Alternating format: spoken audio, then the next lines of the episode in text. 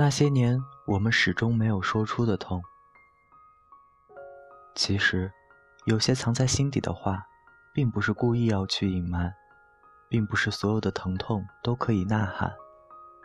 有些朋友，认识了他十多年，却连他住在哪里都不知道；有些人，明明才相识两个月，他却不会在你面前掩饰自己的脆弱与伤悲。如果有人总是习惯和你一起玩乐欢笑，也许。那只表示你是个好玩伴，但如果有一个朋友在你面前崩溃痛哭，那就代表他愿意让你认识真正的他。让人看见自己的放不下需要勇气，明白别人的放不下需要体谅。这个忙碌的社会总是催促着人们的脚步，要成功，要快乐。时代有时如此残酷。竟然不允许人有脆弱的权利与时间，于是每个人都笑得很开怀，却都不知道彼此的笑只是为了掩盖心里的哭声。直到有一天，你见到生活圈里最开朗、坚强的某个朋友，想起多年前劈腿的旧情人，仍旧忍不住拿水果刀割手腕；或是看到办公室最讨人厌的强势主管。午休时，竟偷偷地躲在楼梯间哭泣，你才终于看见他们铠甲武装之下的真正模样。有时也和你一样脆弱灰暗。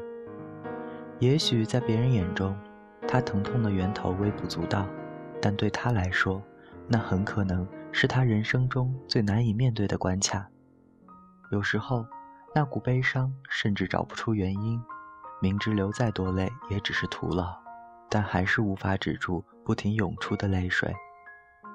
我一直都很喜欢某首歌的歌词：“你能体谅我有雨天，偶尔胆怯，你都了解。此刻脚步会慢一点。那种体谅，其实很难得。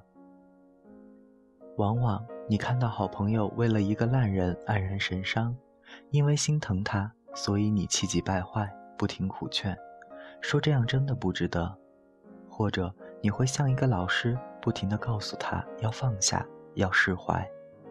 但是你一心想拉他逃出情绪的谷底，却忘了当自己在深渊里的时候，最需要的不是一条让你攀爬逃离的绳索，而是一个温暖的陪伴。我曾听一位男性朋友 A 转述他死党 B 的故事，他说，数年前 B 交往了多年的女友生了重病住院，B 天天去照顾她。基于情谊，A 也去医院探望。站在病床边，A 看见 B 对女友照顾的无微不至，女友一动嘴唇，B 就马上把水杯的吸管送到嘴边。桌上的保鲜盒里装的是 B 细心削好的水果。当 A 准备离开医院时，B 送他到门口，两人也借此机会聊了一下。A 问他。那等那女孩病好了，是不是就准备结婚了？想不到 B 摇摇头说：“不结婚。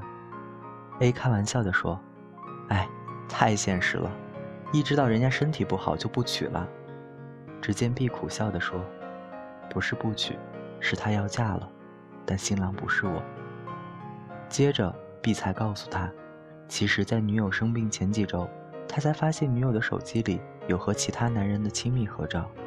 后来，那男人甚至打电话来宣示主权，说他目前人在国外，已经和 B 的女友谈好，等他一回国，两人就结婚。听到这里，A 忍不住提高音量说：“你疯了吗？他都要搞劈腿要结婚了，你还来照顾他，帮人养老婆？”眼神仿佛飘到了很远的地方。B 笑笑说：“那男人还没回国，我怕没人照顾他，在一起这么久。”没办法说走就走。不管 A 怎么理智分析或好言相劝，B 仍旧坚持继续照顾女友。就这样，两个大男人站在医院门口相对无言。后来，B 的女友出院，马上跟回国的男人结婚了。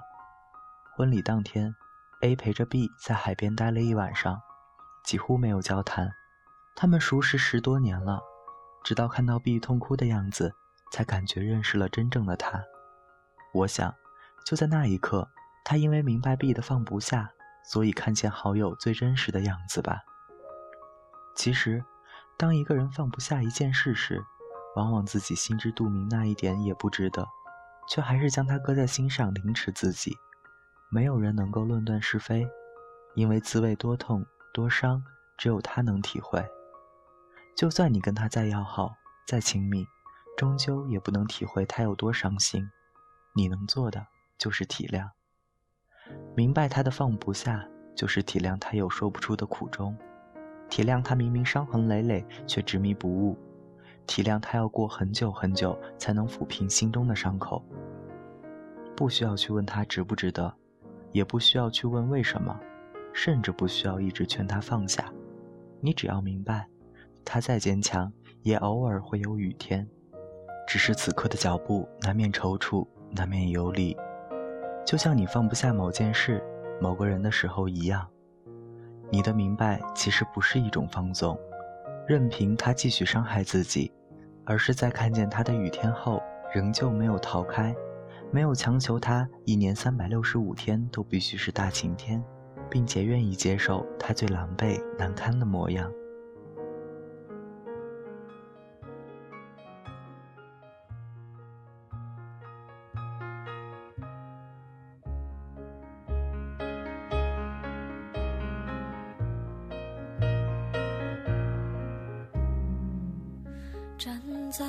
十字路的交点，该怎么走？我却只想回头。除了你给的伞，我再也没有别的借口去拥有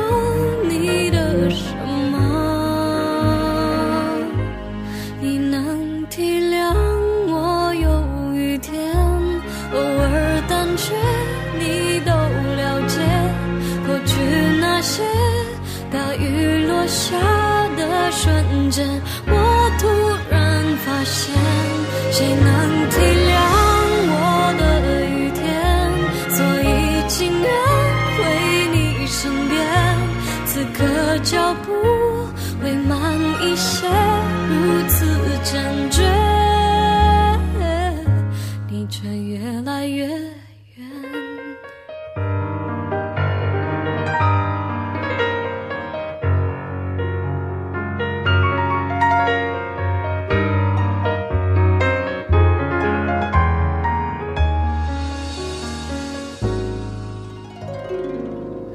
牵手和分手来自同一双手做回朋友我却为何不懂挽留你能体谅我有雨天偶尔胆怯你都了解过去那些大雨落下的瞬间我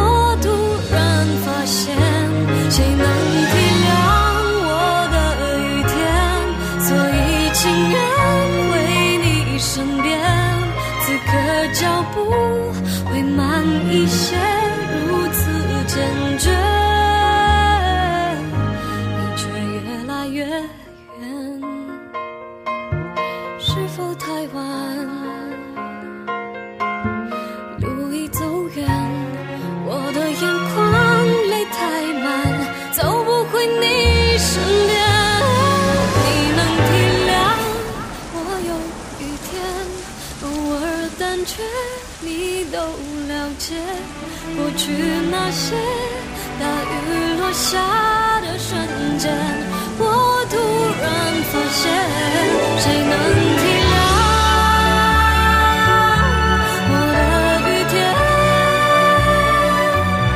此刻脚步会慢一些，如此坚决。